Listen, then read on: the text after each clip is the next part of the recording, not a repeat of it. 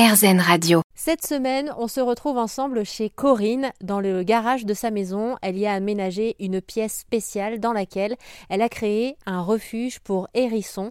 Elle fait partie, elle aussi, de l'association Les Petits qui que l'on apprend à découvrir ensemble sur RZN Radio. Corinne, qui nous a bien expliqué les règles du jeu, euh, sont très simples. Quand on s'occupe de hérissons blessés ou malades, le but du jeu, évidemment, c'est de leur rendre leur liberté. De toute façon, c'est un animal sauvage et il doit rester sauvage. Donc, euh, il est hors de question, on va dire, de les apprivoiser. Ça, c'est pas possible. Donc, euh, ce sont des animaux qui forcément doivent retourner à l'état sauvage. L'objectif, c'est que la captivité dure le moins longtemps possible. Par contre, euh, s'ils nous sont amenés, on va dire, à la fin, à l'automne ou à la fin de l'automne, on ne relâche jamais de hérissons en plein hiver parce que relâcher un hérisson en plein hiver, ben, il n'a pas de nid, il ne pourrait pas se protéger du froid, donc ce serait euh, très très risqué. Donc on ne relâche plus après on va dire la fin de l'automne, on ne relâche plus. Donc là, le temps de captivité est effectivement plus long parce que ce sont des animaux qui vont rester tout l'hiver au centre ou en enclos euh, dans le jardin et qui seront relâchés au printemps dès que, le temps s'y prête.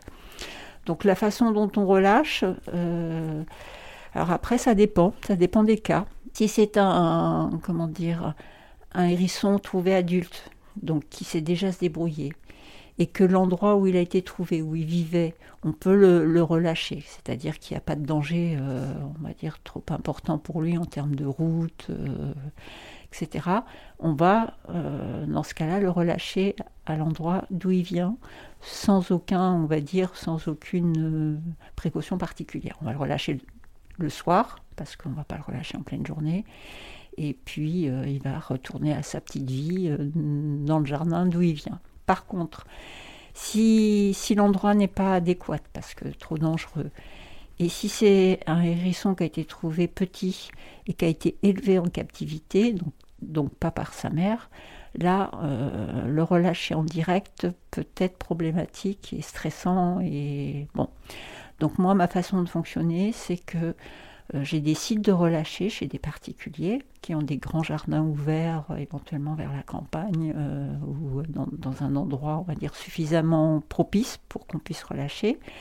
Et là, j'installe un, enclos euh, ce qu'on appelle un enclos de transition dans lesquels euh, ils vont rester euh, une semaine, dix jours, quinze jours, ça dépend des cas, de manière à se, comment dire, familiariser avec le lieu, les odeurs et apprendre à chasser, à gratter la terre, à trouver les insectes, à faire leur nid. Et cette période de transition qu'on appelle la période de réhabilitation, bon, ils sont évidemment nourris dans l'enclos. Ensuite, on ouvre l'enclos, on continue à nourrir et le hérisson, bon, en fonction des, de son caractère, vous allez avoir celui qui va partir euh, tout de suite. La liberté est trop forte pour lui.